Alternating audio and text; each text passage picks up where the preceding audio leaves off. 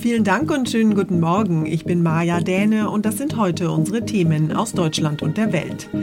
Rettungsmission der Bundeswehr in Afghanistan. Mehr als 1600 Menschen sind evakuiert, möglicherweise stecken aber immer noch hunderte Deutsche dort fest. Merkel in Moskau. Die Bundeskanzlerin trifft heute den russischen Präsidenten Putin am Jahrestag des Giftanschlags auf den Kreml-Gegner Alexei Nawalny. Und Corona erneut auf dem Vormarsch. Das Robert Koch Institut sieht den Beginn der vierten Pandemiewelle. In Afghanistan läuft die Rettungs- und Evakuierungsmission der Bundeswehr weiter auf Hochtouren. So viele Menschen wie möglich, so schnell wie möglich, das ist die Devise bei der Evakuierung in Kabul. Die Bundeswehr hat bisher mehr als 1600 Menschen aus Afghanistan ausgeflogen. In Kabul ist gestern Abend eine weitere Maschine mit mehr als 230 Menschen an Bord gestartet und die nächste Maschine steht schon bereit.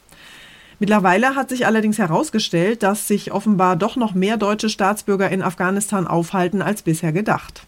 Von noch 100 Deutschen in Afghanistan war das Auswärtige Amt zum Zeitpunkt der Machtübernahme der Taliban ausgegangen. Diese Zahl hat sich vervielfacht und immer noch melden sich weitere, die raus wollen. Andere Nationen holen ihre Leute mit bewachten Konvois zum Flughafen, die Bundeswehr bisher nicht. Es laufen Verhandlungen mit den Taliban. Bezweifelt wird, dass die sich an ihr Versprechen halten, niemandem etwas antun zu wollen, der mit dem Ausland zu tun hatte.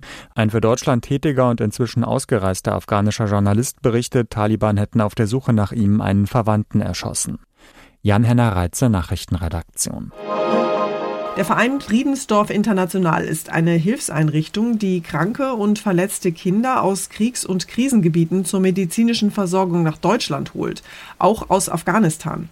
Der Solinger Journalist Uli Preuß ist Botschafter dieses Vereins. Er hat Afghanistan bereits mehrfach besucht, er kennt das Land und er hatte bis zuletzt Kontakt zu Menschen vor Ort. Herr Preuß, was geht Ihnen denn durch den Kopf, wenn Sie die aktuellen Bilder aus Kabul sehen? Zuerst einmal war ich wie alle anderen überrascht, wie schnell das ging. Da rasen zwischen 50 und 80.000 Taliban-Kämpfer durchs Land und eine Armee von rund 300.000 Mann hat ihnen nichts entgegenzusetzen. Erklären kann ich mir das nur mit einer Art Kriegsmüdigkeit. Keiner will mehr kämpfen. Aus gutem Grund und wohl zu Recht. Wenn dort ein Afghane heute 40 Jahre alt ist, dann hat er nie etwas anderes erlebt als Krieg. Sind denn derzeit noch Mitarbeiter des Friedensdorfs in Afghanistan im Einsatz? Wir hatten gerade zwei Helferinnen vom Friedensdorf genau zu der Zeit in Kabul, als die Stadt quasi überrannt worden ist. Wenn alles so gut läuft, werden Ende des Monats rund 30 kriegsverletzte Kinder in Düsseldorf landen und in deutsche Krankenhäuser gebracht. Aber wer weiß das jetzt schon? Birgit und Claudia, diese zwei sehr erfahrenen Helferinnen, sind Gottlob wohlbehalten mit der zweiten deutschen Bundeswehrmaschine rausgekommen. Die Bundeswehr war ja in Afghanistan 20 Jahre lang im Einsatz. War das jetzt alles sinnlos oder glauben Sie, dass dort trotzdem etwas erreicht werden konnte? Da ist etwas entstanden. Schulen für Mädchen, Infrastruktur, Hoffnung. Ich habe in Masai Sharif deutsche Soldaten getroffen, die mit ihrem Einsatz wirklich genau das wollten. Aber ich habe auch am Ehrenmal im Camp Marmal gestanden. Dort wurde den 59 deutschen Gefallenen gedacht. Und ich möchte mir nicht vorstellen, wie die Witwen und wie die Angehörigen unter dem Rückzug des Westens leiden. Einschätzungen zur Lage in Afghanistan waren das. Dankeschön, Uli Preuß. Bundeskanzlerin Merkel reist inmitten massiver Spannungen zwischen Moskau und Berlin heute nach Russland, um sich im Kreml zu Gesprächen mit dem russischen Präsidenten Putin zu treffen. Merkels Besuch in Moskau fällt mit dem Jahrestag der Vergiftung des russischen Putin-Gegners Alexei Nawalny zusammen. Der 45-Jährige sitzt ja derzeit in einem Straflager und er macht den Kreml-Chef persönlich verantwortlich für das Attentat am 20. August 2020. Bundeskanzlerin Merkel hatte gefordert, den Anschlag aufzuklären und Nawalny freizulassen. Aber es stehen auch noch andere schwierige Themen auf der Tagesordnung von Merkel und Putin. Die Lage in Afghanistan, die Ostsee-Pipeline Nord Stream 2, der Ukraine-Konflikt und die Lage in Belarus. Das Treffen hier in Moskau ist auf mehrere Stunden angelegt, inklusive Mittagessen. Die Kanzlerin will zum Auftakt einen Kranz am Grab des unbekannten Soldaten niederlegen. Eine wichtige Geste für die Russen. Anlass ist der 80. Jahrestag des deutschen Überfalls auf die Sowjetunion. Aber dann haben Merkel und Putin ein Programm mit vielen Konfliktthemen. Die Kanzlerin dürfte einmal mehr die Freilassung von Putins Gegner Nawalny fordern und kritisieren, dass Russland Ermittlungen nach der Vergiftung Verhaftung des Oppositionellen ablehnt. Es gilt aber auch als sicher, dass Putin hier in der Sache hart bleibt. Aus Moskau, Ulf Mauder. Gesundheitsexperten haben ja schon seit Wochen davor gewarnt und jetzt ist es wohl tatsächlich soweit. Die vierte Welle der Corona-Pandemie hat in Deutschland begonnen. Zu diesem Schluss kommt das Robert Koch Institut in seinem neuen Wochenbericht. Deutlich früher als im vergangenen Jahr steigen die Infektionszahlen nämlich wieder rasant an. Aber anders als damals können jetzt Impfungen vor Infektionen schützen. Insgesamt sind inzwischen mehr als 58 Prozent der Menschen in Deutschland vollständig geimpft. Experten haben es schon lange befürchtet. Seit einigen Wochen steigt auch die Inzidenz und jetzt ist die Welle da. Schon rund fünf Wochen früher als im letzten Sommer. Vor allem Jüngere seien betroffen und Urlaubsrückkehrer und fast alle Infizierten haben die besonders ansteckende Delta-Variante. In Kitas und Schulen halten sich die Ausbrüche noch in Grenzen, aber in einigen Ländern sind auch noch Ferien.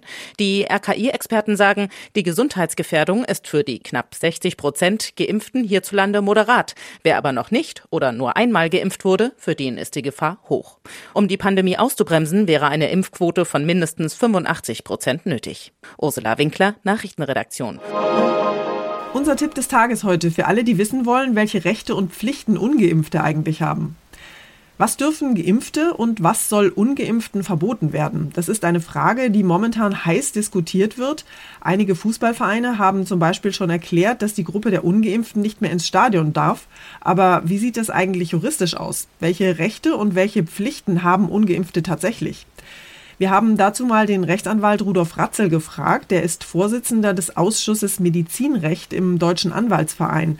Herr Ratzel, einige Fußballvereine wie Borussia Dortmund oder der erste FC Köln haben ja erklärt, ungeimpfte dürfen nicht mehr ins Stadion.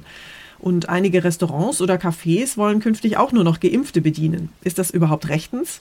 Ja, also private äh, Betriebe, Restaurants, also alles, was nicht zur Daseinsvorsorge äh, gehört, können derartige Bestimmungen aufstellen. Das ist zulässig, ja.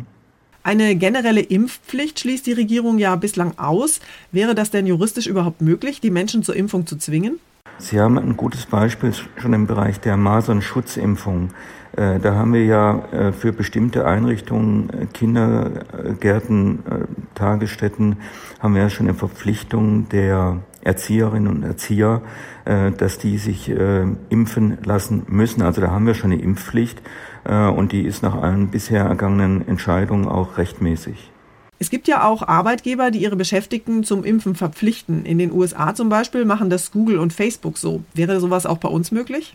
Also so großflächig, wie das jetzt bei Google und Facebook propagiert wird, das halte ich in Deutschland für unzulässig.